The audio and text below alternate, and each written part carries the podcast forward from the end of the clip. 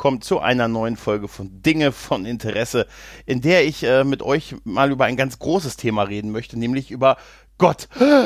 Naja, äh, also nicht ganz über Gott, so in Teilen eigentlich über ähm, ein, ein Werk, das sich mit ihm beschäftigt, nämlich den Kinofilm Dogma aus dem Jahr 1999.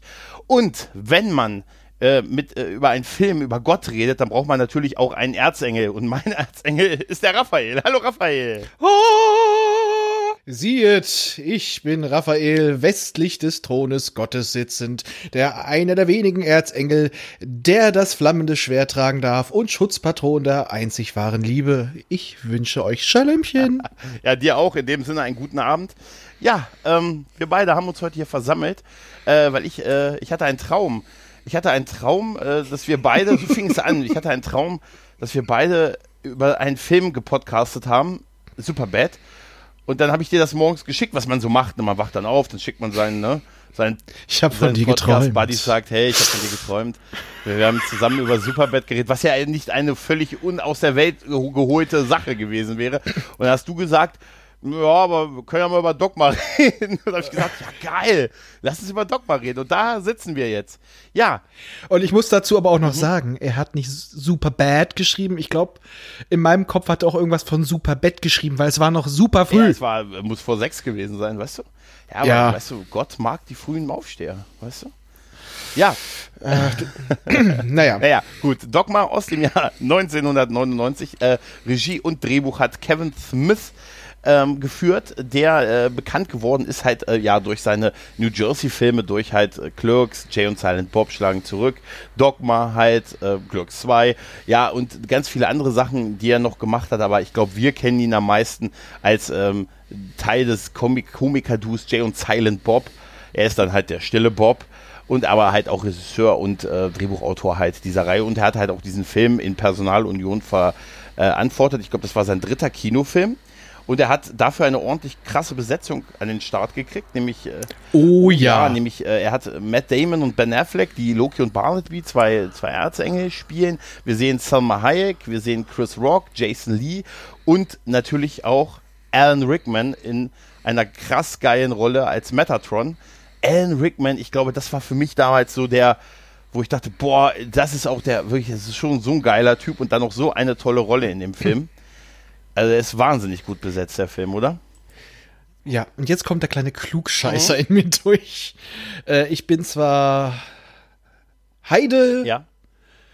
Und das von über, aus mhm. Überzeugung mhm. und nie getauft worden, aber ich bin bibelfest. Okay. Das sind beides keine Erzengel. Ach so, ja, das kann sein. Die Namen, die Namen passen schon nicht. Der eine ist im Endeffekt ein Racheengel, der andere ist ein Bote, der ist. Und der eins, ähm, weil ich glaube, ja, ich meine Loki, auch Erzengel. Ist, äh, ja, nordische Mythologie, ja, das ist mir auch klar. Ne? Ja, aber die Begrifflichkeiten passen schon mit Muse und so weiter und Seraphim, das was ja der Metatron oh. ist. Weil Seraphim sind wirklich immer die Boten Gottes. Ja, ich kann dir sagen, ich bin Katholik und war zu der Zeit noch Messdiener. Äh, und uh. als der rauskam. Und äh, mir ist es auch aufgefallen. Und auch die ganzen Namen sind immer etwas. Ja, der 13. Äh, Apostel Rufus, hältst du etwa den nicht für plausibel? Naja, ich sag mal, es gibt einen Engel Asrael, es ist ein Todesbote und kommt eigentlich eher bei, ähm, ich glaube, im Islam hm. vor. Hast du vielleicht mal Bock, äh, so in ein paar Worten die Story kurz zusammenzufassen? Ja, folgendermaßen. Der letzte Nachfahre Jesus Christus wird von zwei kiffenden Propheten und dem 13. Apostel Rufus begleitet, nachdem der Seraphim und die einzig wahre Stimme Gottes, der Metatron, sie losgeschickt hat, um zwei Engel, die aus dem Paradies verstoßen wurden, aufzuhalten, in eine Kirche zu gehen, wodurch sie wieder ins Paradies gelassen wurden und dadurch Gottes Weisheit in Frage gestellt wird, weil er hat gesagt, ihr könnt nicht wieder zurück, das würde dann ausgehebelt werden und das würde die Vernichtung der Welt bedeuten. Prost. Prost. Ja. Und darauf trinke ich jetzt einen Schluck Alkohol. Und du spuckst ihn hoffentlich, ja, hervorragend. Und spuck ja, ihn wieder das, aus. Das äh, ja, haben äh, die, beiden, die beiden Engel, die, nachdem sie aus dem Himmel verbannt wurden, indem sie unter anderem ihre Schwerter niedergeworfen geworfen haben und, und naja, sehr besoffen Gott ihre Meinung gesagt haben. Damit haben sie es halt für alle und auch in dem Fall auch für uns versaut. Äh, jetzt geht die ganze Spuckerei los. Wir können den Alkohol nicht mehr trinken. Verdammt. Ja, und wir, wir Engel haben noch andere Probleme. Ja, einen ganzen Haufen von Problemen. Vor allen Dingen, äh, weißt du was das, ähm, ich glaube, es macht da nicht so viel Sinn, den so Szene für Szene zu besprechen, sondern einfach so, würde ich jetzt mal sagen, so einfach mal so, ja. so grob so die Sachen, die uns an dem Film besonders gefallen oder vielleicht auch nicht. Weil es fängt ja eigentlich schon am Ende auch damit an, dass äh, endlich mal ein Film uns Gott zeigt. Denn wir sehen ja. ja. auch Gott. Es geht ja auch um Gott, denn Gott ist zwar begeisterter Minigolfer und wird äh, leider in seiner menschlichen Gestalt von ein paar Dämonen zu Beginn des Films ausgeschaltet. Somit kann er nicht sofort eingreifen, sondern kann eigentlich erst am Ende, ähm, wenn der Übergang seines menschlichen Körpers in seine göttliche Form wieder gewährleistet wird, könnte man sagen, taucht Gott auf und Gott ist äh, eine Frau. Lennis Morissette? Ja? Also und, war das klar. Und äh, ich finde eine Sache toll erstmal wieder mit gespielt wird. Anfangs so das klassische Bild, der alte weißhaarige mhm. Mann. Danach die junge, äh, sogar im Schluss ziemliche, wie soll man sagen, das sieht aus wie so ein jugendliches amerikanisches Ballkleid. Total, ja. So eine, so eine Hupfdohle. Mhm. Und wie in den ganzen Film drüber mit gespielt wird, ob es nur ein Mann oder Frau ist. Metatron sagt immer er. Rufus hält sich zurück und die Muse Serendipity die er geschrieben hat, und es hat ja die Kirche verändert, äh, dass es eine Frau ist und ja, im Endeffekt balzen die sich beide immer wieder so zwischendurch, so ganz fein. Er, ja. sie, er, sie. Und zum Schluss kommt eigentlich nur die Frage, ähm, naja, so eigentlich ist er gar nichts davon. Mhm. Und alles. Das ist auch egal. Ja, aber ich fand ja. das so schön, dass auch diese Diskussion da so ein bisschen reingetragen wurde. Und die beiden sich immer so ein bisschen stickeln. Serendipity, die ja einfach so was verändern will. Ich habe das geschrieben, sie ist so die typische Künstlerin. Mhm. Und ist ja auch für 19 von 20 äh, der erfolgreichsten Filme verantwortlich. Großartig, oder? ja. Und äh, wirkt auch so, ja, ich habe das aber anders geschrieben. Und dann hat sie sich ja den neuen Körper gewünscht und ein bisschen Geld und kriegt eine Schreibblockade. so herrlich, oder? Auf die Idee muss man mhm. kommen. Und der 20. erfolgreichste Film mit so einem Jungen allein zu Hause. Ah! Das war nicht ihre Idee. Das hat sie nicht genau, kommen sehen. Da, Entschuldigung. Da hat jemand die Seele an den Käufe verkauft. Fand ich das gut. großartig, ne? Und wir haben, äh, das ist, das ist eine tolle Rolle, dass sie auch als, also als Stripperin ihr Geld verdient halt, ne? Das ist, das ja. ist echt super. Und, und äh, wir haben ihn ja schon erwähnt, den guten Rufus. Da habe ich, glaube ich, zum ersten Mal Chris Rock wahrgenommen. Der Rufus spielt, ist halt der, der 13. Apostel, von dem man bisher nichts gehört hat, weil er ist schwarz. Seine, seine, zwölf, ja. seine zwölf weißen Kumpels, ne, die wurden geschichtlich immer erwähnt, aber den 13. Äh, den hat man dann halt vergessen, weil er schwarz war. Und ehrlich gesagt, ja. ich halte das nicht für unmöglich. Bloß der Witz ist, äh, das spielt alles in Nazareth. Ja. Da war keiner weiß. Ja, ja. Der war zwar vielleicht auch nicht tief schwarz, aber da war keiner ja, weiß. Das ist halt für den Gag für die Zeit angepasst halt, ne? ja, aber trotzdem dachte ich auch so, mm, ja, ja. Und äh, Jesus war auch schwarz, aber den konnte man ja nicht rausschreiben. Genau, ja, das ist auch, wie geil das begründet wird mit, ja, den Sohn Gottes unterschlagen war nicht möglich. Aber hey, es gab doch noch diese anderen zwölf weißen Jungs, ne? Wozu braucht es denn dann den einen schwarzen? Ja, dann haben wir natürlich noch äh, ähm, den guten, äh, den von mir hochverehrten äh, Jason Lee, der Azrael spielt, äh, einer, also der auf der gegnerischen Seite ist, also der so, so ein Dämon spielt, der halt äh, den äh, halt auch möchte, dass die Apokalypse passiert, indem die Engel äh, die, der Gott, dem göttlichen Plan widersprechen und quasi in die Kirche eintreten und die Absolution bekommen und darüber in den Himmel kommen, was halt das Ende allen Seins bedeutet. Und Azrael möchte das halt auch und Jason Lee spielt ihn halt so richtig großartig. Also äh, allein schon, wie er diese, diese Abnahme des Hauses macht. Ne, mit, dem, mit, der, ja. mit der Klimaanlage und dann den Hut abnimmt und dann kommen diese Hörner aus, aus seiner Stirn raus. Ey, das ist. Der Mann spielt göttlich. Ey, das ist so großartig. Und, und ich habe so oft in Bars diesen Holy Bartender-Witz gemacht. Hat nie einer verstanden, Raphael. Nie. Oh, schade. Aber ich musste irgendwie, als ich ihn gesehen habe, auch mit seinem Habitus, habe, dachte ich immer so ein bisschen an Lucifer. Ja. An die Serie. Stimmt, ja, ja. Aber das war ja. Er ist nur noch ein bisschen glatt gebügelter, natürlich viel früher, aber trotzdem, das, da war so eine gewisse Assoziation, waren bei ja, ihm da. Das ist halt die, die übliche äh, Kevin Smith Gang, die in dem Film mitspielt. Die, guck mal, der, wenn man sich überlegt, 99, da waren ja wirklich auch hier Matt Damon und Ben Affleck, die hatten zwar gerade ihren Durchbruch mit hier Good Will Hunting, zwei Jahre davor, aber sie waren dann halt noch nicht so groß, wie sie in den Jahren danach noch geworden sind halt, ne? Aber es ist. Ja. Ach, Linda Florentino haben wir vergessen. Linda Florentina spielt Bethany, die eigentliche Hauptfigur. Äh, eine Frau, die in einer Abtreibungsklinik arbeitet. Ähm, das sage ich nur, weil es auch in der Story sehr explizit erwähnt wird. Ähm, und die dann äh, ja sich herausstellt als der Nachfahre Jesu. Und sie ist die eigentliche, der letzte. der letzte Nachfahre Jesu, genau. Und sie ist der eigentliche, die eigentliche Hauptfigur. Jetzt haben wir sie fast vergessen. Linda Florentino, in die ich ein bisschen verliebt war in Men in Black. War ich tatsächlich. Und sie ist ein kleines bisschen schwarz. Hm, ja. Aber auch eine sehr hübsche Frau. Ja, sie ist, ja, äh, sie ist toll. Ich. Und sie spielt das hm, auch toll. Ich und 90er Jahre Frauen, ja, ja. Ja, ich weiß. Und noch ein paar ja. andere. Ich fand die Szene so geil, wie sie da total abgedreht ist, als sie das erfahren hat, was auf ihren Schultern liegt. Mhm.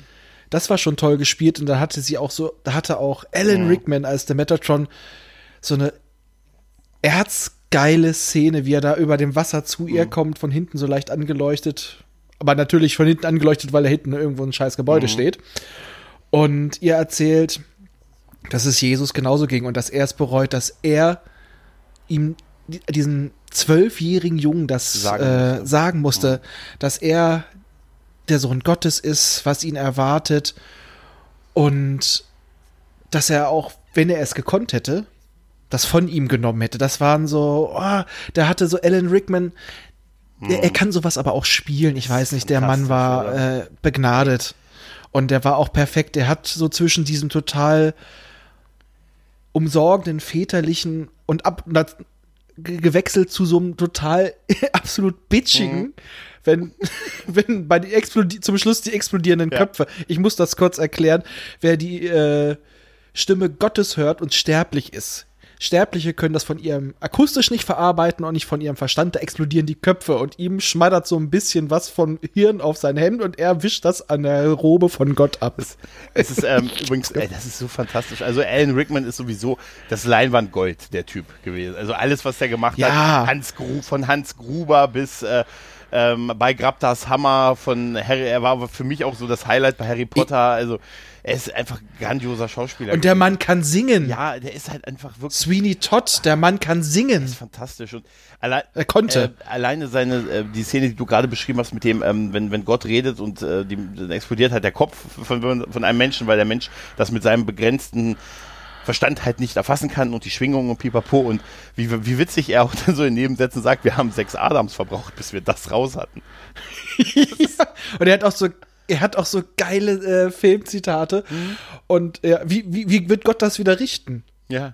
Auftragen, polieren. Ja, Karate Kid. Auftragen, polieren. polieren. Oder später, ja, äh, naja, wir haben ja gesagt, wir hangeln uns nicht durch. Äh, Bess stirbt in dem ja. Film am Ende. Und Gott belebt sie wieder. Und er sagt halt, ja, wir können sie wieder verbessern. Wir, wir haben die Technologie dazu. Wir können sie stärker machen, schneller machen. Und ich dachte in dem Moment nur, 6 Millionen ja, Dollar, Mann. Ja, Geil. Ja, total. Ja, das sind so viele davon. Aber allein schon sein, sein erster Auftritt in dem Film ist, äh, die gute Bethany legt sich halt zur Ruhe und dann äh, taucht halt äh, quasi äh, The Metatron in, in, in der Form einer, einer Wolke auf. Halt, ne? Das ist ja äh, doch, glaube ich, ne? Oder? Doch, er ist so ein. Nee, als stimmt, Feuer. Feuer und dann mit einer ohrenbetäubenden Stimmt, wie, mit einem ohrenbetäubenden Sound. Ich bin der Metatron, die einzig wahre Stimme Gottes und pipapo. Und sie äh, schreckt halt hoch und dann brennt da was in deinem Zimmer. Was machst du? Springst auf, fuckst den Flammen, Feuerlöscher und sprühst erstmal in dieses Feuer. Das ja. ist so witzig, wie er dann da rausgeht und noch am Husten ist und sagt, Alter, das hat ja noch nie einer gemacht. Hallo, ich bin die Stimme Gottes. Und dann, ähm, sie ist hier halt so eine ehemalige Katholikin, also sie ist eine Katholikin, also sie war sehr gläubig, ist ein gläubiger Mensch. Ähm, zwar nicht mehr so ganz, aber war es mal. Und, ähm, und er sagt dann, ja, ich bin Metatron. Und sie guckt ihn an, wer? Sagt, ja, wenn es nicht in einem Scheiden Hessen-Film ist, muss man es ja nicht kennen. Ich bin die Stimme Gottes. Und dann gibt, packt er seine Flügel aus und sagt halt, ey, ja, ich kann das schon beweisen. Ich meine, dass ich ein Engel bin, ein Seraphin Ich meine, die beeindruckende Flügelspannweite sollte da doch einen Hinweis geben. Und sie guckt ihn nur so verstört an und dann klappen so seine Flügel so rein, als wenn er so enttäuscht ist und so. Ja, wenn es nicht im Charlton Heston-Film ja. ist, dann muss man es ja nicht kennen. Ja, und auch schon, als sie erst dachte, äh, bitte vergewaltigen Sie mich nicht. Und er so, ja, ich könnte nicht mal, wenn ich wollte. Ja. Ich bin beeinträchtigt wie Ken. Er zieht die Hose runter und du hast nur die Beule. Aber das ist auch geil. Wird da nicht auch der Satz gesagt mit, es ist die typische menschliche Arroganz, die denkt, alle wollen euch an die Wäsche. Ja, genau. Aber auch noch zu deinem, äh, seinem Auftritt mit Ich bin die Stimme Gottes. Er hat ja auch noch sowas gesagt, ja, immer, wenn jemand behauptet hat, er hat mit Gott geredet, dann hat er in Wirklichkeit mit mir geredet. Oder er war bekloppt. Das ist großartig, oder? Ja, auf jeden Fall erzählt er hier halt von dieser Geschichte, von diesen beiden äh, Engeln, die ähm, auf, äh, die verbannt wurden aus dem Himmel, von, von Gott aus dem Himmel und die halt einen Weg gefunden haben mit ein bisschen teuflischer Hilfe, indem es diesen Generalablass in dieser Kirche gibt. In diese Kirche macht diesen Generalablass übrigens als Werbeaktion und hat dafür auch eine Werbefigur gefunden, die Katholizismus Wow heißt die Kampagne, genau, ja. Die Katholizismus Wow Kampagne. Und dazu hat sie Kumpel Christus eingeführt. Ja. Es ist eine, eine Jesus-Figur, die Daumen hoch zu dir macht. Und Kumpel Christus ist einfach, ey, das ist eigentlich das perfekte WhatsApp-Bild, oder? ja, ja. Er sieht einfach aus wie der Dude. Total, oder? Er sieht wirklich so aus, ne? Und da ja. sagt er ihm halt, die beiden haben diesen Weg gefunden, er haben halt diesen, diese Möglichkeit gefunden und dann, wenn sie in diese Kirche gehen und diesen Generalablass bekommen, sind sie quasi sündenfrei, können also wieder in den Himmel und damit wäre widerlegt, dass Gott halt äh, unfehlbar ist und das musst du verhindern, weil das ist das Ende aller Dinge.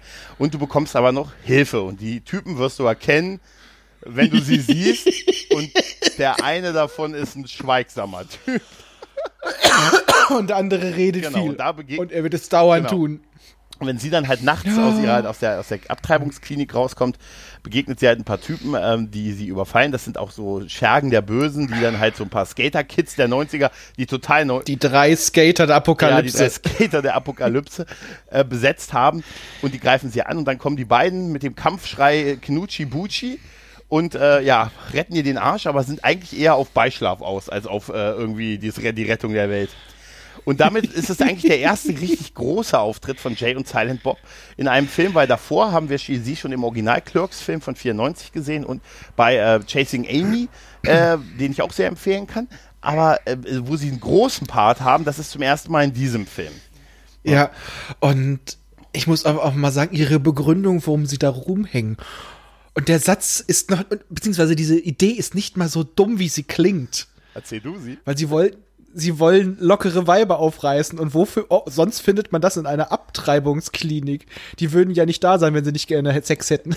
Die Argumentation ist, ist sehr geil, aber auch geil ist, äh, sie, sie, gehen dann halt mit ihr in eine, in eine ähm, in, in, so eine, in so eine Bar und machen gleich so eine Star Wars-Referenz. Sie sitzen in so einem Diner und sagen, ey, das ist hier wie, du bist Shui, ich bin Han und wir sind in dieser Bar. Und dann erzählen sie halt so eine geile Story, wieso sie überhaupt irgendwie da sind. Einmal klar wegen den Mädels, aber vor allen Dingen, dass der gute Silent Bob so ein großer John Hughes-Fan ist und die ganzen Bra hier Breakfast Club und die ganzen Filme von John Hughes überwiegend so 80er Jahre Teenies-Marotten. Äh, hier, wie heißt das? Äh, Schmonzetten irgendwie, ne? Genau, ja. hat, hat er gedreht halt. Also natürlich auch echt viel tolles Zeug und so Breakfast Club ist toll halt und so, ne? Ich gehe immer so vom Footballfeld runter, das versteht immer keiner, wenn ich dann die Faust noch hebe.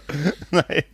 Und ähm, da sagt sie, ja, kommt mit mir mit. Und die denkt natürlich, oh, am Ende, ne, also sie sagte, ihr, ihr helft mir, ihr seid quasi ein bisschen also auserwählt und ähm, die beiden wollen aber eigentlich mit ihr nur. Ne? Mm, aber Blasen, Blasen, ist auch, okay. okay. Aber der schöne Satz war, äh, wie geil äh, Jay versucht, äh, Konstrukte zu äh, entwickeln, wann sie dann, wann ein Szenario eintritt, wann sie mit denen schläft. Und wenn er sagt, die Welt geht jetzt theoretisch unter und wir haben noch fünf Minuten zu leben, würde dann was gehen. Und sie sagt, also in diesem unwahrscheinlichen Fall, vielleicht. und ich habe doch gewusst, sie ist ja. eine Nutte. Aber hey, dieses, äh, ganz ehrlich, abwegiger kannst du ein Konstrukt doch eigentlich ja. nicht, nicht basteln. Ja, ne? aber ich habe jetzt, das ist der Horror für die Leute, die den Film nicht kennen. Mhm. Wenn auch, schämt ja, euch. Ja, guck die, guck die. Ähm, auch wenn ich gehört habe von dir, man kriegt die nicht mehr auf DVD neu, oder? Und auch nicht mehr auf Blu-ray. Aber äh, es manchmal fällt er auf gewisse Videoportale ja. im Internet. so, jedenfalls ganz am Anfang, der Film beginnt mit Einblendungen. Mhm. Die sind schon göttlich. Das erste ist Definition Widerruf. Erstens, Verzicht auf jeden direkten oder indirekten Anspruch. Zweitens, Nichtanerkennung. Drittens, Erklärung mit dem Zweck, den eigenen Arsch zu retten. Das zeigt schon mal, warum sie das gemacht ja, haben. Ja. Das zweite ist es, obwohl es eigentlich nicht diesen ganzen 10 Minuten Erklärungsaufwand braucht, legt View Eske Wert auf die Feststellung, dass dieser Film von Anfang bis Ende als eine fantastische Komödie anzusehen und unter keinen Umständen ernst zu nehmen ist. Darauf zu bestehen, dass Szenen nun folgenden Werkes anstößigen oder lästerlichen Charakter hätten, hieße, unsere Absichten misszuverstehen und einen unzulässigen Urteil zu fällen. Und Urteile zu fällen ist schließlich allein Gottes Vorrecht, in Klammern, das gilt auch für euch Filmkritiker. War nur ein Spaß. Und jetzt kommt's noch schöner. Bevor Sie also jemand wegen diesen läppischen Film Leid zufügen wollen, denken Sie bitte daran, auch Gott hat Sinn vor Humor. Man muss sich nur einmal das Schnabeltier ansehen. Herzlichen Dank und viel Vergnügen. Und dann PS, wir möchten uns bei allen Schnabeltier-Fans förmlich entschuldigen, falls sie sich wegen dieser gedankenlosen Bemerkung über die Schnabeltiere auf den Schlips getreten Großartig. fühlen. Wir von View SQ respektieren das edle Schnabeltier und nicht lege uns ferner, als diesen blöden Viecher in irgendeiner Form zu kränken. Nochmals herzlichen Dank und viel Vergnügen. Ah, Allein da habe ich damals schon fast in Tränen zusammengebrochen unterm Stuhl ja, gelegen. aber es ist natürlich tatsächlich auch vielleicht, äh, da ist vielleicht auch ein bisschen Ernsthaftigkeit drin, dass die so eine Art kleine Distanzierung von einigen gemacht haben, weil der Film natürlich gerade in, in, im bibelfesten Westen der USA natürlich sehr, sehr kritisiert wurde, halt weil äh, oh, ja. Gottwürde gezeigt, also ein größeres äh, kannst du ja eigentlich nicht machen und ähm, halt äh, als Verhohnepiepelung des Glaubens und pipapo, da ist da schon sehr, sehr viel Kritik drin. Also man merkt, dass äh, Kevin, ich hoffe, ich, der ist, ich meine, er ist auch selber Katholik, aber ähm, ich hoffe, ich erzähle nichts Falsches. Naja, egal. Auf jeden Fall, äh, man merkt schon, dass er das nicht, nicht rein verarscht sondern dass es ihm Nein. schon irgendwas bedeutet, aber er durchaus auch seine Kritikpunkte hat, die er in dem Film sehr genial eingebaut hat. Genau. Mhm. Er, er lästert dabei ja nicht über Gott, ja. er übt Kritik an der Kirche. Was er aber auch macht, das ist mir beim bewussten Gucken an, aufgefallen, er verteilt auch Spitzen an die Nichtgläubigen. Ja, genau definitiv auch an die Nichtgläubigen. Und es geht eigentlich eher, wird ein Witz darum gemacht, um das Konzept Glauben, Nicht-Glauben an sich. Natürlich in dieser Hinsicht auch an die Kirche, aber auch, äh, wie sich die meisten Leute, die nicht glauben, ja, sie ignorieren das alles hier und da und äh, schieben sich das alles selbst zu. Da, das, der teilt in alle Richtungen aus, aber er geht natürlich schon auf das Konstrukt ja. der Kirche definitiv.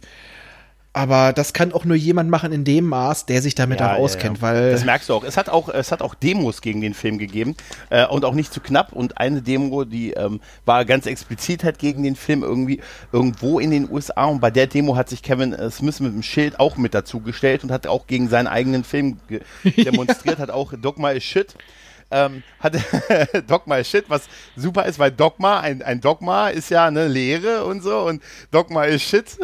das ist schon ein sehr geiles Statement. Äh, und er hat sich dazugestellt und hat quasi gegen seinen eigenen Film demonstriert, wurde dann aber von ähm, Reportern als Kevin Smith erkannt, wurde darauf angesprochen, in die, während er auf dieser Demo war und hat abgestritten, er zu sein. Großartig, oder? Es ist echt. Aber nochmal ein kleines, ein kleines Detail zu den drei Skatern der mhm. Apokalypse. Mhm ist dir aufgefallen, das fand ich ein sehr geiles Detail, dass da eine von denen Hellboy-Shirt ja. trägt. Ja, ja. Ich fand das total geil. Der andere aussieht wie das äh, Kinderdouble von Jay. Und der eine sah aus wie das Kind aus das ja, oben. Ja, stimmt. Der eine hatte wirklich so ein bisschen äh, Damien-Anleihen. Ja, aber ja, total. ich auch. Aber das Hellboy-Shirt ist mir, ist mir tatsächlich aber auch erst so, das ist auch so ein Film, wo einem so äh, auch vieles dann später oder nach sich mal gucken äh, auffällt. Also ich habe den Film damals tatsächlich erst nach Jay und Silent Bob schlagen zurückgesehen. Also meine Chronologie war da, dass ich tatsächlich äh, so, ich als, als alter Scream-Fan die beiden zum ersten Mal in Scream 3 gesehen habe, weil da haben die einen Auftritt gehabt in Scream 3. Und äh, fand die witzig und dachte, da muss mehr hinterstecken, weil sonst würde diese eine Szene keinen Sinn machen. Dann kam ich zu Jay und Silent Bob und dann hat sich der Rest ähm, halt ergeben. Und das ist halt der Magnus Opus. Ähm, also mhm. das ist wirklich, äh, finde ich, der, der beste von seinen Filmen. Äh, ganz knapp vor Clerks 2. Das ist so mein zweiter Favorite von ihm halt. Ne? Dann würde Jay und seine Bob kommen. Aber mhm. ähm, bei dem Film haben wir noch nicht ganz über die beiden Engel an sich geredet. Da wollte ich gerade drauf Barnaby, kommen, ja. Bartleby, Bartleby, Bartleby und Loki, gespielt von Ben Affleck und Matt Damon. Matt Damon. ja. Ey, Team America hat ihn auf ewig gezeichnet, oder? Auf jeden ja. Fall, da kommt er nicht mehr wir lernen raus. Die beiden, wir lernen die beiden auf dem, auf dem Flughafen kennen, wo der gute, äh, der gute äh, Bartel, äh, der gute Loki, Loki äh, mit einer Nonne darüber redet, äh, dass er irgendwie dieser ganze Glauben so ein bisschen sinnlos ist und äh, wo er sie denn genau weiß, was Gott will und pipapo und würde er nicht wollen, dass sie eher ein glückliches Leben führen und pipapo und er bequatscht sie quasi dazu zu sagen, ich habe mein ganzes Leben verschwendet, nehmen Sie doch einfach Ihre Spendengelder, die Sie eingesammelt haben, kaufen Sie sich einen schönen Kleid und gehen Sie mal wieder ordentlich. Ne? Das macht er so als Zeitvertreib, wenn er nicht seine Cartoons guckt, be bekehrt er quasi Nonnen. Und zwar in diesem Fall mit Alice hinter den Spiegeln. Ja, genau, genau. Und äh, auch dein Satz fand ich sehr schön. Ähm, und suchen sich jemand, ähm, mit dem sie Spaß haben können, ob nur Mann oder Frau, was ihnen gefällt. Ja. Und wie, wie schön einfach Bartleby dabei immer die Augen verdreht und ihm noch sagt, Alter, du weißt, dass Gott existiert. Er sagt auch sie, du warst, du warst bei ihr, du hast mit ihr gesprochen. Stimmt. Ja, er, er ja, sagt aber, schon konkret sie. Ja, aber es sagen alle unterschiedlich. Ja, aber es immer. ist natürlich in Deutsch auch, in, im Englischen ist es dann, da haben sie es natürlich einfacher mit, ne? Mit The. Ja. Aber bei uns ist es natürlich schon, muss es ja eine bewusste Entscheidung gewesen sein, die weibliche Form halt zu nehmen. Und äh, da zeigt er eben halt diesen, diesen Zeitungsartikel und die beiden äh, beschließen, dahin zu gehen in, die, in diese Kirche und halt die Apokalypse, beziehungsweise eigentlich, das ist denen eigentlich egal. Es geht ihnen darum, dass sie quasi nach Hause zurückkehren können und haben auch so eine tolle Szene, wo sie sagen, ja, bevor wir das machen, müssen wir vielleicht vorher noch das, das Zweitbeste machen auf der Welt, Leute umnieten. Das sagen sie, während sie in einen Fahrstuhl einsteigen und das bringt mm. die Dame die neben ihm steht, gleich dazu erstmal ihren Kaffee auszuspucken. Nicht sie, ja. nicht sie, keine Sorge. Ja, aber das geht eigentlich genau. Ich habe mir das Zitat sogar tatsächlich mhm. rausgeschrieben. Äh, wenn ich einen Schwanz hätte, würde ich eine flachlegen. Also lass uns das Zweitbeste tun. Menschen umlegen. Ja, ja die beiden sind ja auch. Doch nicht sie. Ja, genau. Die beiden sind auch unter anderem, wo waren die Pompeii und solche Geschichten, ne? Der gute genau. Loki war der Typ, der war der, der Engel mit dem Feuerschwert, der halt die, ähm, die Zerstörung durchgeführt hat. Und der gute Bartleby hat den Leuten quasi ihre Sünden aufgezählt. Ne? Also er war, er war so der, der Typ, der gerichtet hat oder halt gesagt hat, du hast das und das und das gemacht. Und dann kam der gute Loki und hat das Werk vollendet. Und ähm, ja, wir, wir erfahren, dass die beiden aber auf, ihr, auf ihrem Weg in die Kirche noch bei ein paar Stationen halten wollen äh, um noch ein bisschen ihren alten, ihren alten Job wieder aufrechtzuernehmen. Und sie landen bei Mobius World. Einer, einer, ja. einer Fabrik, die halt, äh, äh, einer Firma, die uns immer wieder begegnet halt bei Jay und Silent Bob, die halt so eine ähm, Kette mit so einer heiligen Kuh hat. Das ist ein sehr symbolisch. Ein goldenes, goldenes Kalb. Kalb. Die haben Supermarktketten, CD, Mobi, Mobi World und hier interaktive Spiele und später auch hier Essensketten und all sowas. Ist halt total durchkommerzialisiert halt. So eine Art, ein bisschen ist eine McDonalds-Anspielung, glaube ich, oder? Mm. So mhm. Teile. Aber von, ne? ja. Und äh, ja, natürlich das goldene Kalb passt ja, ja auch wirklich schon äh, mit dem Alten Testament, aber von Bartleby habe ich tatsächlich ein Zitat, was ich mhm. äh, in meiner Leitungstätigkeit damals sehr oft benutzt habe, nämlich als Loki ihm sagt, da soll noch mal jemand sagen, dass deine äh, Korinthenkackerei nichts einbringt. Und er sagt dann nur, man kann schließlich nicht Korinthen kacken, wenn man kein Arschloch hat oder Arschloch ist. Und das habe ich oft genug benutzt, diesen Satz. Der ist auch wirklich großartig. Der ist wunderschön. Ja, auf jeden Fall sind die beiden bei so einem Vorstandstreffen, tauchen die auf und erzählen mal eben so diesen Vorständen, was ist, was sie eigentlich so für böse Menschen sind. Ne? Sie haben ihren äh, äh, auch, auch auf eine sehr, sehr geile Art. Äh, unterlegt mit ein bisschen Musik von Moby World, die, die da eingelegt wird und wie, wie Ben Affleck das spielt, indem er dann so sagt, und sie haben, während ihre Putzfrau gefeuert hat, haben sie sich einen 8000 Dollar teuren Teppich gekauft und sie hatten im Thailand-Urlaub Sex mit einem, ne? Zwölfjährigen Jungen. Genau. Und, ähm, und ihre Sünden möchte ich gar nicht aussprechen, flüstert es im Ohr. Mein Gott, er war ihr eigener Sohn. So, das ist so krass halt, oh. wie der Typ auch schon zusammenbricht und dann, äh, dann, dann geht er raus und dann kommt halt Loki rein und äh, Lokis Werk ist halt die, die Strafe an sich dann halt und äh, macht dann erst so eine, macht so eine, stellt so eine Puppe auf den Tisch und macht dann so mit der Hand so Voodoo-Bewegungen so darüber, so Zauberbewegungen und alle gucken und alle denken, oh Gott, was ist das jetzt und so. Und er haut dann drauf und nichts passiert. Und er sagt, hey, kommen Sie, ich glaube doch nicht an Voodoo, also jetzt mal ehrlich. Geht raus, kommt wieder rein mit einer Knarre und sagt, ich glaube daran und knallt halt die ganzen Leute da ab. Also er ist dann halt ja. halt wieder der Racheengel in dem Moment. Und ein bisschen im Blutrausch. Ja. ja sie, sie sind rein. Aber sie haben nicht Gesundheit genau, gesagt, als ich genießt habe. Im Vorstandsmeeting noch eine Sekretärin und äh, die halt, äh, ja gut, halt mitgeschrieben hat, was eine Sekretärin dann halt macht. Und die ist halt ja. nicht umgebracht worden und dann sagt Loki dann nur zu ihr, hey, Sie müssen sich keine Sorgen machen. Sie sind ein guter Mensch. Aber er hat vorher, aber dann niest er, aber Sie haben nicht Gesundheit gesagt. Aber ich will jetzt mal nicht so sein. naja, eigentlich kommt sie ja dann draußen von Bartleby, Loki. Ja, ja, genau. Die beiden sind so wie ein altes Ehepaar. Und ja. da komm, muss ich noch mal einwerfen, das haben wir nämlich gerade übersprungen. Mhm. Du hast ja gerade die Waffe angesprochen, mhm. als sie sich die gekauft haben und jetzt aber beim Waffenhändler, haben sie nichts, was Dramatisches, dem hier fehlt so der verschärfte Zorn Gottes ja, ja, ja, ein flammendes Schwert war halt imposanter als eine Knarre. Genau. Und auch dieses Ding, wie die da im Bus sitzen, weil äh, sie können ja nicht fliegen, es ist zu auffällig, fahren sie mit so einem ähm, Silver, wie heißt das nochmal, Silver? Ja, ja, genau, genau, genau. Reisebus würde man, und, ja, ja. Genau, und er erzählt ihm, ja, ich kann immer noch erkennen, äh, wer ein Sünder ist. Und vor ihm dann so ein Pärchen am Knutschen. Sind sie verheiratet? Zeigt zu so den Ring. Ich weiß zwar nicht, was es dich angeht. Und mit ihr?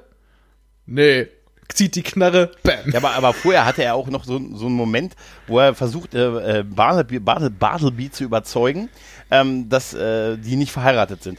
Weil äh, der Bartleby kennt ja die, die Sünden der Menschen, weiß das also, aber sagt, ja, dann beweis mir das mal. Und da fängt er ja an, mit ihm dann dieses Gespräch zu führen, aber er sagt, hey, der Typ hat einen Ring, er ist verheiratet, aber der ist nicht mit der verheiratet. Und sagt Bartleby zu mir, wieso nicht? Und seine Lokis Theorie ist, Alter, kein verheirateter Mann küsst so seine Frau. Ne? weil, er, weil der Typ die halt total abschleckt in dem Bus halt. Ne? So wie zwei frisch Verliebte, die gerade irgendwie aus dem ersten Kneipenbesuch kommen. Und da äh, sagt man, das finde ich auch Ben Affleck großartig, wie er sagt, das ist dein ganzer Beweis. So küsst ein verheirateter Mann nicht seine Frau. Und wie er so die Augen verdreht und so. Das ist so großartig. Na gut, dann stellt sich halt daraus, er ist nicht mit ihr verheiratet. Und Loki ähm, fängt ein Massaker an, quasi wieder im Bus. Es gibt aber der Großteil der Leute oder fast alle, glaube ich, fast alle anderen außer der Typ, entkommen. Man sieht es nicht anders, entkommen und rennen weg. Die beiden steigen aus. Bartleby ist sichtlich genervt, weil damit bedeutet es jetzt irgendwie laufen, obwohl sie eigentlich hätten den Bus weiternehmen können. Also sie hätten ja den Bus selber fahren können.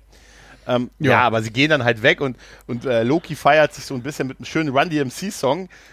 Whose house? Say It's what? Run's house. Run's house. Say what? großartig. Das ist eine Anspielung halt auch auf die Wette, die sie äh, vorher schon mhm. mal hatten, als sie gewettet hat, welcher Film erfolgreicher wird. E.T. oder Crush Groove. und er hat auf Crush ja, Groove aber ich gewettet. musste auch sagen, ich musste dann noch mal gucken, ob es Crush Groove gab und ja, gab es. ja. und man weiß aus gutem Grund nicht, dass es diesen ja, Film es ist gab. wie das E.T.-Spiel, da sind die meisten Kopien in der Wüste vergraben worden, weißt du. Naja, auf jeden Fall, ähm, auf jeden Fall, ähm, werden sie dann halt auch von dem guten Azrael nochmal aufgesucht, der ihnen diesen Artikel äh, überhaupt erst geschickt hatte und denen sagt, ey, ihr Vollidioten, ihr fallt total auf durch eure Spur der Verwüstung. ihr müsst mal ein bisschen unter dem Radar sein.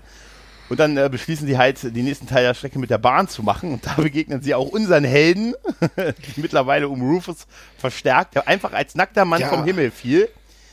Nach dem, Sa nach dem Satz, solche Typen fallen doch nicht vom Himmel. Bam.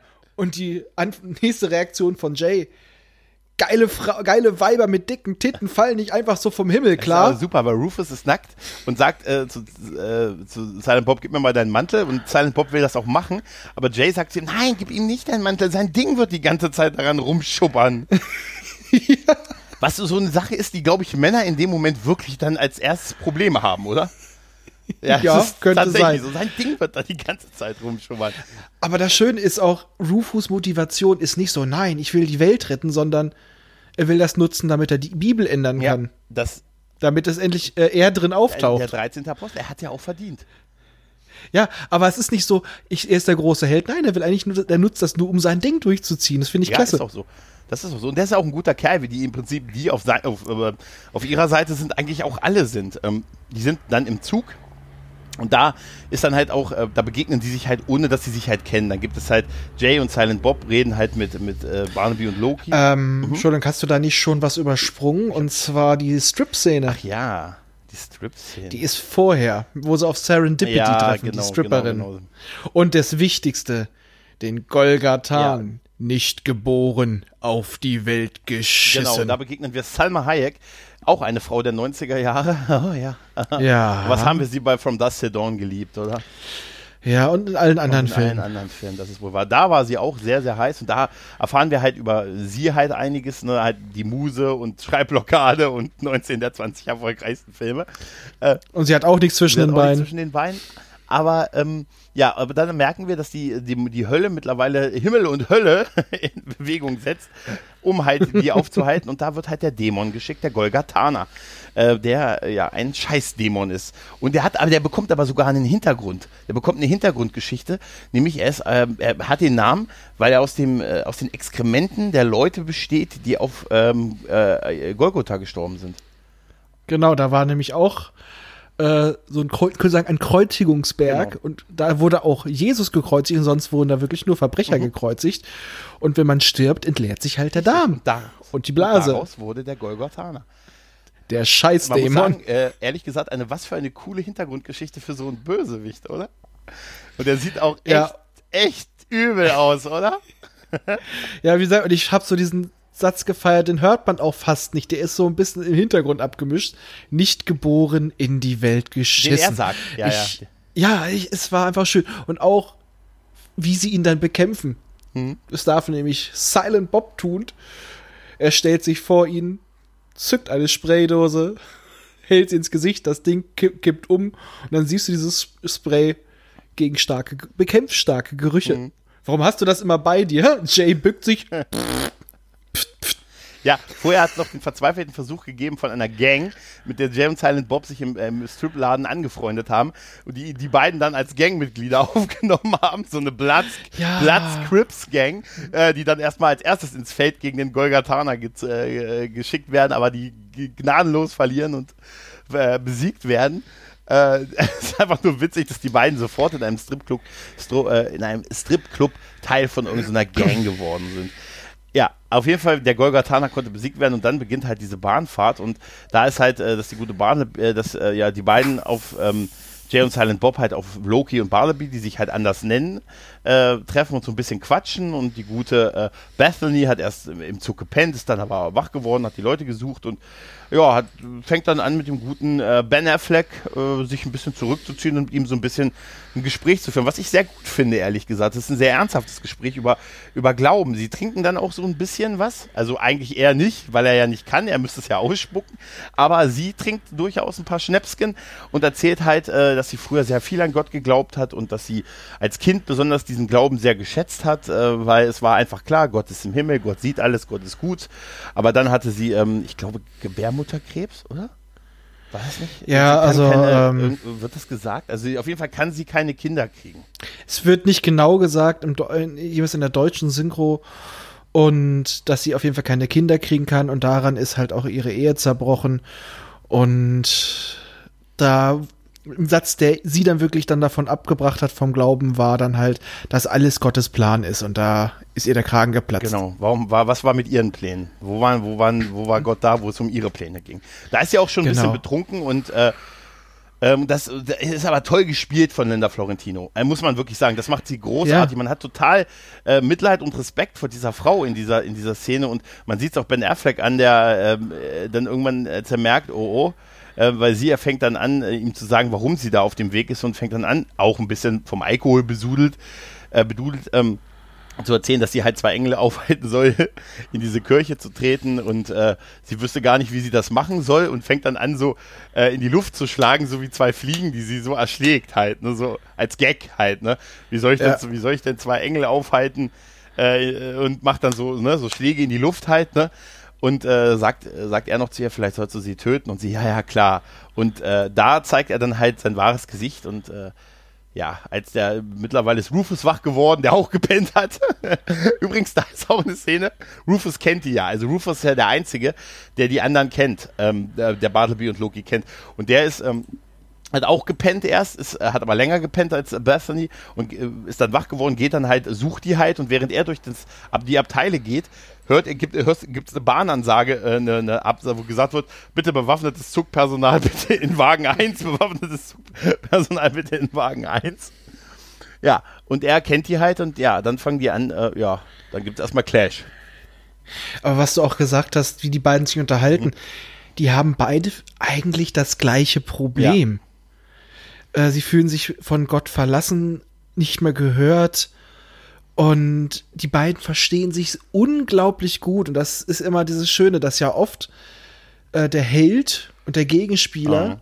sich oft sehr ähnlich sind. Eigentlich sogar, wenn die Situation anders wäre, befreundet sind. Das macht die Sache ja erst so prickelnd. Und das fand ich sehr, sehr schön, weil eigentlich haben beide die gleiche Motivation. Ja.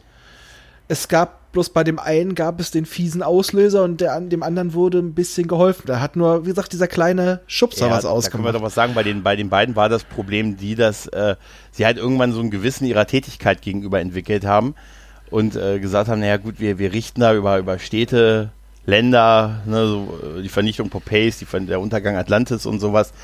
Und ähm, irgendwann hatte Loki halt so ein schlechtes Gewissen davon, dass er halt getrunken hat, sein Schwert niedergeworfen hat und Gott den Stinkefinger gezeigt hat.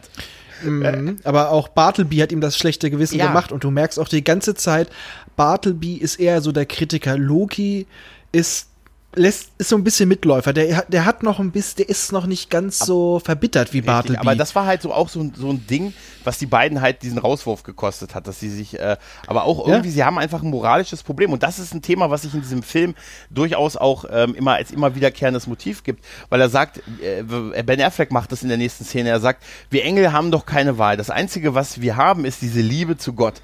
Diese unbändige Liebe zu Gott, die, die in uns drin ist und die uns keinen, keinen freien Willen lässt aber ihm, den Menschen, schenkt er all das. Er verzeiht ihnen alle Fehler in, in seiner unendlichen Weisheit. Er gibt ihnen sogar die Freiheit, nicht an ihn aber zu glauben, obwohl er ihnen diesen Planeten geschenkt hat, den sie zerstören. wo ist diese, wo ist diese Barmherzigkeit uns gegenüber gewesen? Und damit, ja. wenn, er, wenn man das so hört, hat er verdammt, hat er durchaus einen Punkt, oder? Ja, definitiv.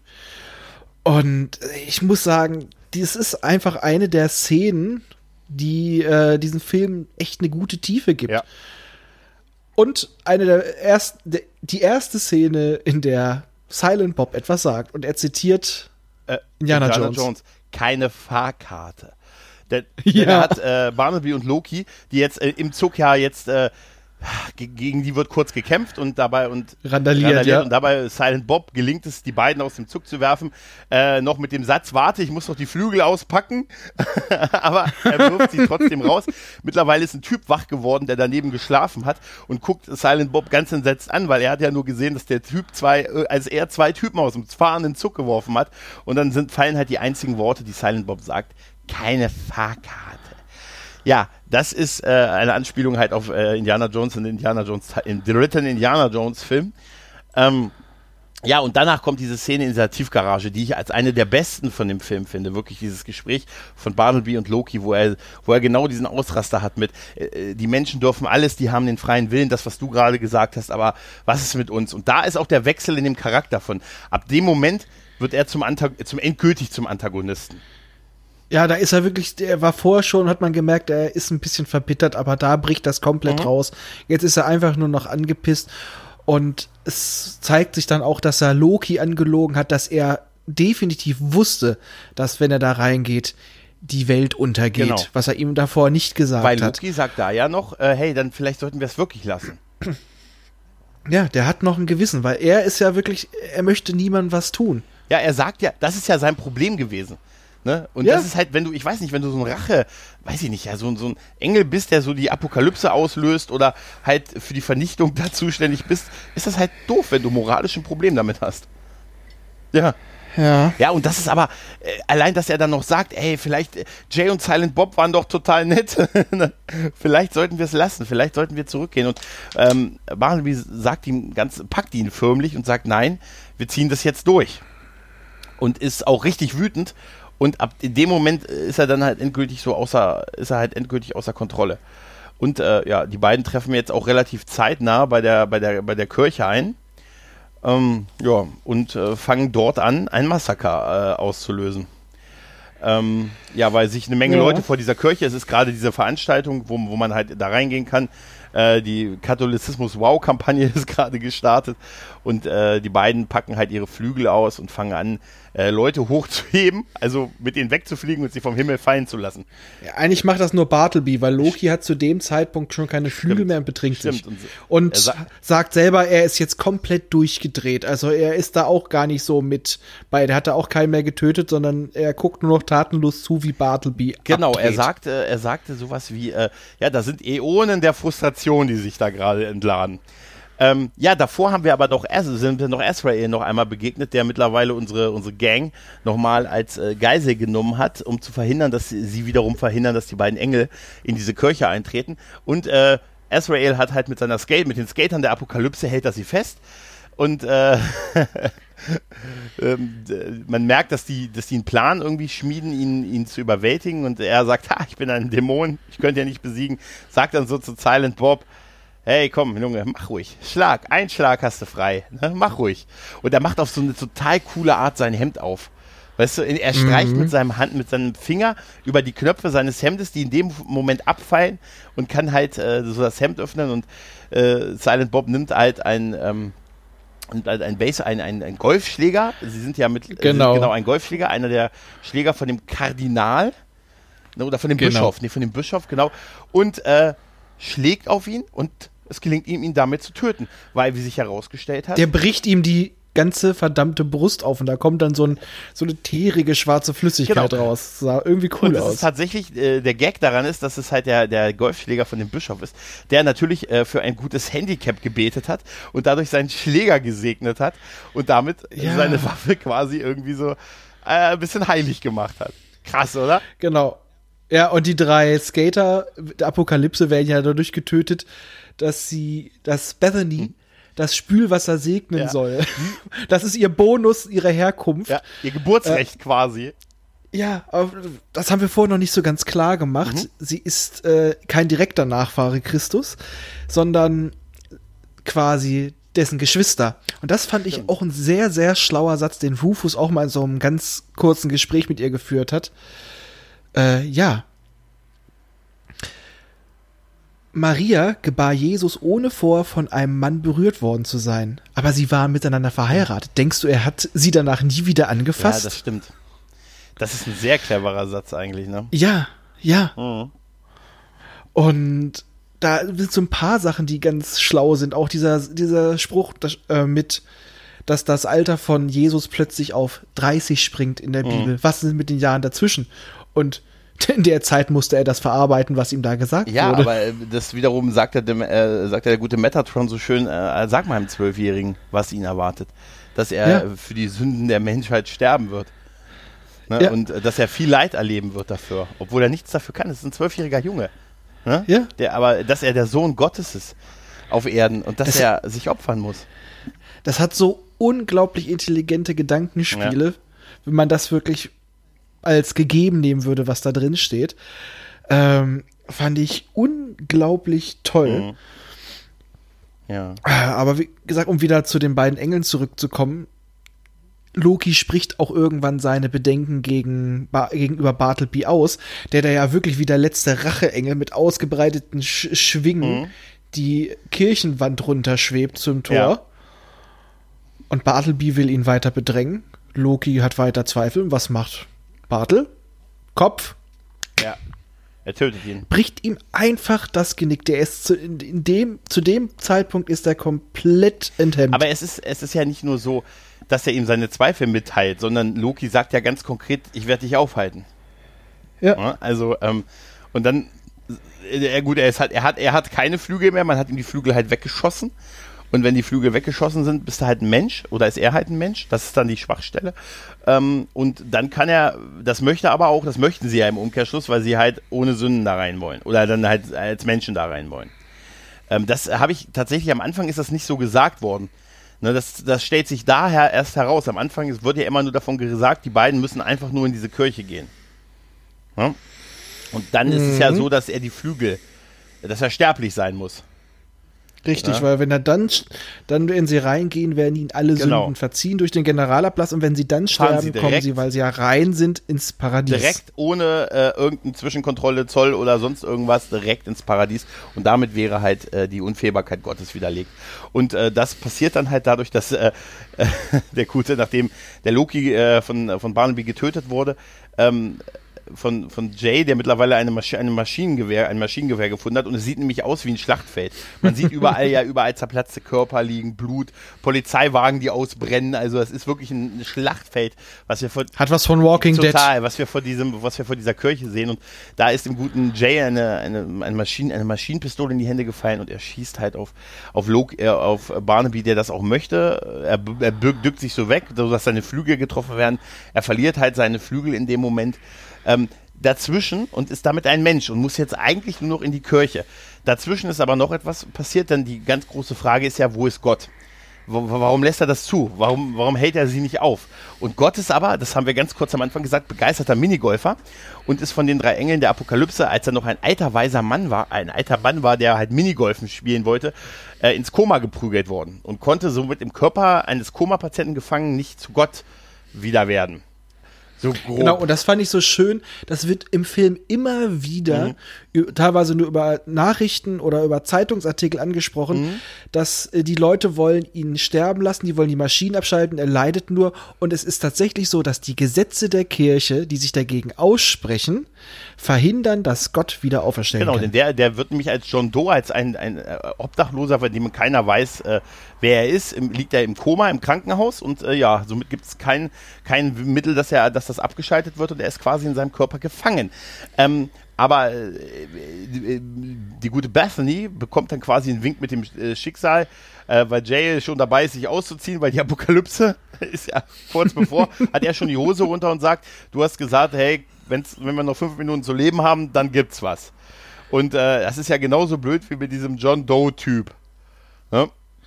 Nicht, dass genau. wir alle so im Koma landen wie dieser John Doe-Typ. Und da dämmert es ihr, dass das ja genau vielleicht die Möglichkeit gewesen, also der Typ sein könnte, äh, weshalb Gott äh, der halt nicht in Erscheinung tritt. Und äh, die beiden rennen dann quasi in die Klinik und schalten die Maschinen ab. Begehen halt Sterbe, begehen halt Sterbehilfe.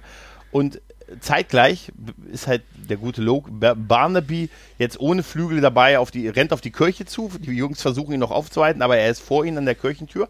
Aber die Tür öffnet sich, Licht und Nebel schweien heraus und Gott, also Alanis Morissette und Metatron treten aus der Kirche hervor.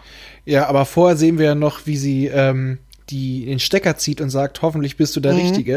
Und dann kommt zu dieser Energieentladung, die fährt ihr in den Bauch und sie siehst dann nur noch, wie sich auf ihrem weißen Shirt ein großer ja, roter Fleck ausbildet. Das ist ganz wichtig noch, stimmt, ja. Ja. Äh, wichtig ist übrigens auch, wenn, wenn sie auf dem Weg ins Krankenhaus sind, hörst du die Lautsprechanlage im Krankenhaus. Noch fünf Minuten bis zur Apokalypse.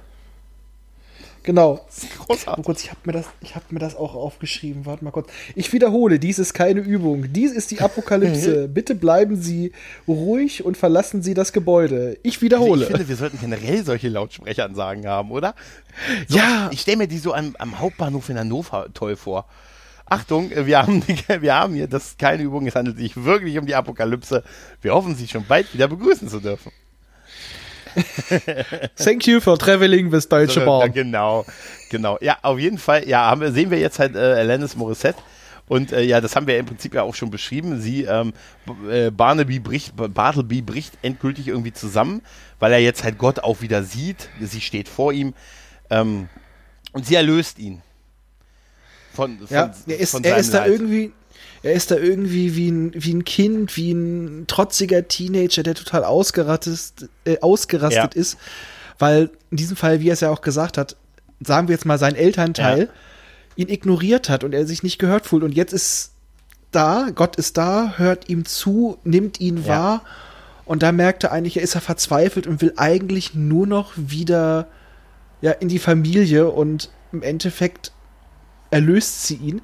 Und ich habe es auch so verstanden, ja, er ist damit gestorben, aber ich glaube, ich habe das so verstanden in dem Film, die beiden wurden wieder aufgenommen. Ja, das ja, das wird nicht so genau gesagt. Also ich denke auch, dass es so. Aber es wird so ein bisschen ja, impliziert ja, ja. auch.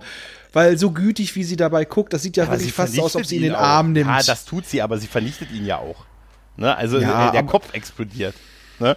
Ja, aber naja, sagen wir es mal so, aber dadurch, er war ja sterblich, so konnte er jetzt wieder ins Paradies. Aber nicht indem sie das ausgehebelt haben, sondern indem Gott gesagt hat, ach doch, ja. du darfst. Ja.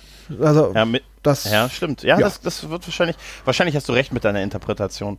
Ja, auf jeden Fall kommt jetzt der gute. Ich bin ein unverbesserlicher Gut. Ja, das ist ja auch in Ordnung. Das ist ja eine, es ist ja eine deiner vielen liebenswerten Eigenschaften. Danke, dass du noch viele gesagt Viel, hast. Ja, bewusst eine von den vielen. ähm, ja, und dann kommt der gute Silent Bob, der die gute Bethany trägt. Gut, dass du das noch erwähnt hast, die äh, ja gerade im Sterben liegt, weil sie von diesem Blitz halt getroffen wurde. Nee, da ist sie sogar schon tot. schon tot. Stimmt. Und sie ja. wird halt von Gott, Gott sei Dank, wiederbelebt mit Auftragen und Polieren. Genau, und Gott, äh, nee, das, das Auftragen und Polieren war, als Gott das Schlachtfeld wieder bereinigt ja, hat. Und dann, das äh, bei Bethany war der 6 Millionen Dollar Mann. Mhm, mh. Stimmt. Und ja.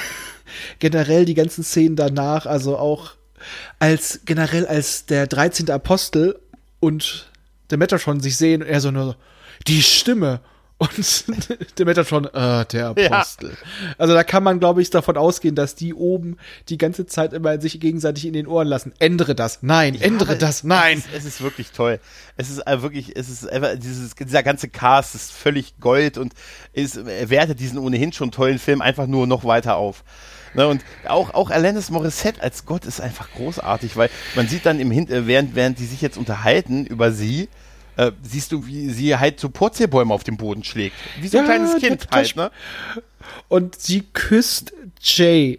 Ja, genau, sie küsst äh, Alanis Morissette, ich sag einfach Alanis Morissette, küsst Jay und äh, Jay sagt dann, Alter, ich hatte voll den harten. wer waren die Braut? nee, ich glaube, da wusste er schon, wer sie war. Ja, auf jeden Fall. Aber trotzdem, ist, ey, er wurde von Gott geküsst. Also. Ja, richtig. Es gibt dann halt noch die, die obligatorische Verabschiedungsszene und dann ziehen sich halt Gott, Metatron, Rufus und äh, der, der, hier ähm, Sam Hayek genau zurück in die Kirche, halt auch so mit äh, Licht, Rauch und die Türen gehen hinter ihnen zu mhm. und so. Das ist schon echt eine schöne Szene. Aber vorher gibt es noch ein Gespräch zwischen Metatron und Bethany. Mhm. Äh, und auch äh, Serendipity und so weiter. Als sie einfach nochmal miteinander reden und ja, ja, ich weiß, der letzte Nachfolger. Nein, nicht mehr der letzte. Und zeigt auf ihrem Bauch. Mhm. Und wir haben wieder eine unbefleckte Be Be Empfängnis. Mhm. Und es wird ein Mädchen, also wir haben Ski-Jesus. wir haben Ski-Jesus. Richtig, ja. Des, deswegen auch gepriesen sind die Skifahrer. Ja, so. ja aber ich habe das eher als so eine Referenz auf die gesamte Wintersportindustrie gesehen. Ja. ja. Und auch, ich fand auch sehr schön die Antwort auf die Frage, warum sind wir hier? Guck ganz ernst, Finger auf die Nase. Boop. Ey, ganz ehrlich, das ist ja eine so hochphilosophische Frage, da wäre doch eigentlich jede Antwort nicht ausreichend, oder? Die du dir da als Drehbuchautor ausdenkst. Und da ist einfach dieses Pup. Einfach genial, oder? Ja, da kann man auch noch was reininterpretieren, aber es ist einfach perfekt. Also, weil man kann es nicht beantworten. Ja. Es ist eine doofe Frage. Pup. Ja aber auch, auch toll finde ich die letzte. Genießt das ja, Leben. Richtig, genau, genau, genießt das Leben, ja. Das ist genau. wahrscheinlich wirklich ein bisschen die Botschaft davon, ja. Mhm. Aber äh, ja. toll ist äh, auch die letzte Szene, wo, wo Jay, Silent Bob und äh, die gute Brittany äh, auf, der, auf, dem, äh, auf den Treppen von der Kirche sitzen und äh, Silent Bob auch noch seine komplett rot durch Blut noch gefärbten Hände zeigt. ähm, also halt, weil er noch das Blut von ihr quasi an den Händen hatte. Er hat sie ja. da, da hingetragen und Jay macht natürlich wieder ein paar sexuelle Anspielungen äh, was ihm aber ausgekontert wird mit, so kannst du nicht mehr mit mir reden. Ich bin eine, Sch ich bin eine schwangere Frau. ja. Ja, ah, generell, also der Film funktioniert als Komödie, er hat wunderschöne Ansätze, lässt die manchmal so ein bisschen stehen, aber ich finde auch, hätte man die zu sehr verfol äh, verfolgt, hätte das manchmal auch den Fluss aus dem Film ja. genommen. Also ich finde den Film so rund, es ist einfach ein guter Kevin Smith-Film. Er ja, ist, ist manchmal ein bisschen verstörend, lustig und auch intelligent ja, gemacht. Hat, er hat, ähm, es gibt, ich kenne ein paar Leute, die sagen, ähm, es gibt, man hätte vielleicht so das ganze Thema mit den Abtreibungskliniken vielleicht noch so ein bisschen vertiefen können. Aber ich finde, er hat schon sehr deutlich sein Statement hinterlassen. Was war das damals? Hier treffen sich die Abtreibungsgegner gegen die mein Bauch gehört mir Fraktion oder irgendwie sowas zum Volleyballspiel und so. Also das ist, genau. äh, das ist halt auch ein schwieriges Thema und auch, auch ein Thema, ich glaube, wo du als also ähm, ich glaube, da hat er einfach seine Statements gesetzt und viel mehr hätte man da auch nicht unbedingt dazu sagen sollen. Ne? Ja, sagen und der können. Witz ist eigentlich, obwohl das eine Komödie mhm. ist, Da sind so viele intelligente Zitate drin, die könnte man sich alle auf Poster drücken. Absolut, ja, absolut. Allein auch dieses Gespräch, äh, worum es darum geht, dass die Katholiken sich, äh, dass die aus dem Glauben eine Verpflichtung, eine Last gemacht haben. Sie sollten ihn feiern. Mhm. Und das ist auch so schön mit diesem letzten Satz von ihr. Heißt das etwa, du glaubst? Nein, aber ich habe eine gute Idee davon. Das fand ich das auch ist schön. Ja, und äh, ja. Äh, es ist ja auch, äh, wir haben das ja vorhin so ein bisschen angesprochen, dass es ja gar nicht so um diese Kritik an Gott gibt, geht, sondern einfach darum, was die Menschen heute daraus machen. Ne? Genau. wie sie Religion und, interpretieren. Und am Ende wird auch noch mal gesagt, in so einem, naja, fast ein Nebensatz, äh, okay, das, äh, der Film nimmt zwar jetzt primär den Katholizismus auf die Arme, aber es wird auch gesagt, dass das nicht der, äh, der christliche Gott ist, sondern jeder Gott. Das mhm. ist einfach das Gottkonstrukt und jeder hat, hat seine Variante davon. Das wird in dem ganzen, in den Filmen die ganze Zeit erzählt, ähm, dass es unterschiedliche Interpretationen gibt. Und das fand ich auch nett, dass es halt äh, gleich gesagt wird, nein, das ist hier nicht der christliche, das ist einfach Gott für alle. Und äh, alle haben eine Idee davon und haben sie dann im Endeffekt groß vermarktet. Mhm. Aber ja. das stimmt. Es ist alles, äh, es ist alles menschengemacht und dadurch fehlerhaft. Ja, ja, das stimmt das Schöne daran ist auch, dass äh, bei dem Film auch, äh, wie es bei Kevin Smith Filmen oft so ist, immer so dieselbe Gruppe an Beset also immer recht ähnliche Schauspieler, so ein bisschen wie Tarantino das ja auch macht. Das hat immer so eine Gilde an Darstellern hat, die wahrscheinlich so, auch mit denen er privat wahrscheinlich auch super befreundet ist. Wir haben, wir ja. sehen so viele, die wir, über die wir jetzt schon gesprochen haben. Wir haben dann noch ganz kurz hier Jeff Anderson und Brian O'Halloran, äh, die beiden aus Clerks 1 und Clerks 2, also die da die Hauptfiguren sind. Äh, Jeff Anderson ist der Typ im Waffenladen, bei dem Loki die Knarre kauft und äh, Brian O'Halloran ist der Typ, der äh, von, dem, von dem Massaker vor der Kirche berichtet und sagt, hier werden Menschen vom Himmel geworfen und auch schon so ganz blutverschmiert in der Kamera, in die Kamera guckt. Ähm, und das ist einfach schön, dass es so eine Crew ist, die so, so viele Jahre zusammen äh, dreh, äh, spielt. Jetzt ist ja gerade ein neuer Kevin Smith-Film abgedreht worden, da habe ich auch so Setbilder gesehen, wo du auch die drei zusammen siehst. Und dann denke ich, dachte, da habe ich immer wieder so ein wohliges Gefühl, nach Hause zu kommen halt. Ne? Also ja, das aber ist, das sind auch. Das ist wirklich toll. Also ich meine, Matt Damon, ähm, na, wie heißt ben er nochmal? Ben Affleck, ja und Kevin Smith sind definitiv befreundet. Ja. Die kennen sich wohl von, von vorher schon. Ja, ja. Deswegen haben die auch ganz oft für läppische Gagen später noch mitgespielt. Ich sage nur Jay und Bobs äh, schlagen zurück, wo auch noch Ben Affleck selber diesen Scherz genau. macht. Ja, ja, ja, wahrscheinlich, äh, wenn der Film, wenn hier, wie hieß nochmal das Comic da? Bloodman und Chronic, genau. Genau, ja. wenn das verfilmt wird, dann drehen sie das doch wieder mit irgendwie den besten Freunden, ja. weil die einfach dem noch was schuldig sind und guckt dann in dem Moment so in die ja, Kamera. Er, er, gibt ihm Karrieretipps, was ich sehr witzig finde. Ben Affleck gibt Matt Damon, zu der Zeit war Ben Affleck größer als Matt Damon, später war es ja dann umgekehrt. Da sagt er ihm ja, ey, du musst, äh, hier, du weißt so, wie es ist, man dreht erst was Sicheres. Dann drehst du einen Kunstfilm und dann, weil du irgendwem was schuldig bist. Und dann gucken die beiden so in die Kamera und so. Das ist, ist herrlich. Das ist herrlich. Weißt du, was auch herrlich ist? Dieser Film hatte nur ein Budget von 10 Millionen Dollar. Und hat 30 eingespielt. Das ist krass, oder? 10 genau. Millionen Dollar. Ja? Das ja? ist echt. Es ist so, weißt du, man ist heutzutage. Dafür würde heute Matt Damon nicht mal mehr aufstehen. Ja, äh, da würden einige, äh, auch wahrscheinlich auch, auch Ben Affleck, dafür würde Ben Affleck nicht nochmal Batman spielen. Weißt du? Ich würde mal sagen, dafür, davon dürfte wahrscheinlich der Großteil für ein paar der Effekte am Ende und für die Drehorte draufgegangen ja, ja, sein. Ja, ja, gut, es waren halt. Also die haben das alles wahrscheinlich wirklich äh, für läppische Gagen und Selma Hayek war damals schon große Schauspielerin, ja. Alan Rickman auch. Und wenn du mal siehst, wer ursprünglich auch für die Rollen geplant war, mhm. äh, ja, äh, äh also da, ja, Emma Thompson und Holly Hunter waren für Gott vorgesehen, ja, und, aber nicht.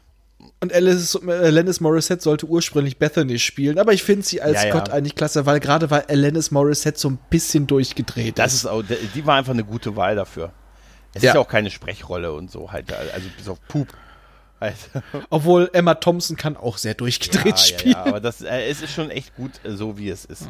Na, also ja, das, also ich, das muss man, das muss man echt sagen. Es ist, es ist echt schade, dass der nicht mehr auf DVD und Blu-ray vertrieben wird. Das, da war ich ein ja. bisschen geschockt, als du mir das erzählt hast. Also ja, ich, ja, ich habe den hier noch auf VHS oh. äh, aus dem Fernsehen aufgenommen und ich wollte zum Saturn.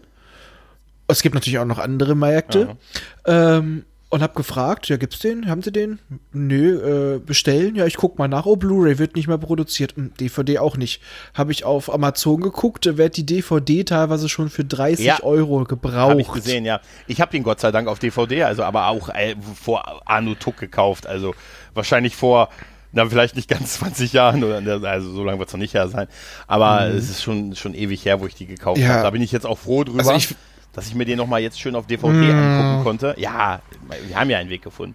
Ne? Und, ähm, ja, eben, ich werde mir jetzt auch definitiv werd noch mal in den nächsten Wochen hier mal die Second-Hand-Läden durchschnuppern und vielleicht mal auf ähm, Flohmärkten, dass ich den noch mal zum brauchbaren Preis kriege, ja.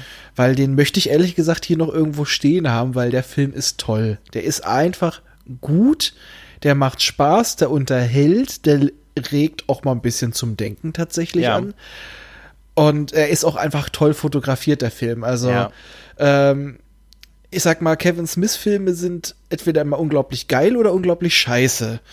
Und der ist unglaublich geil.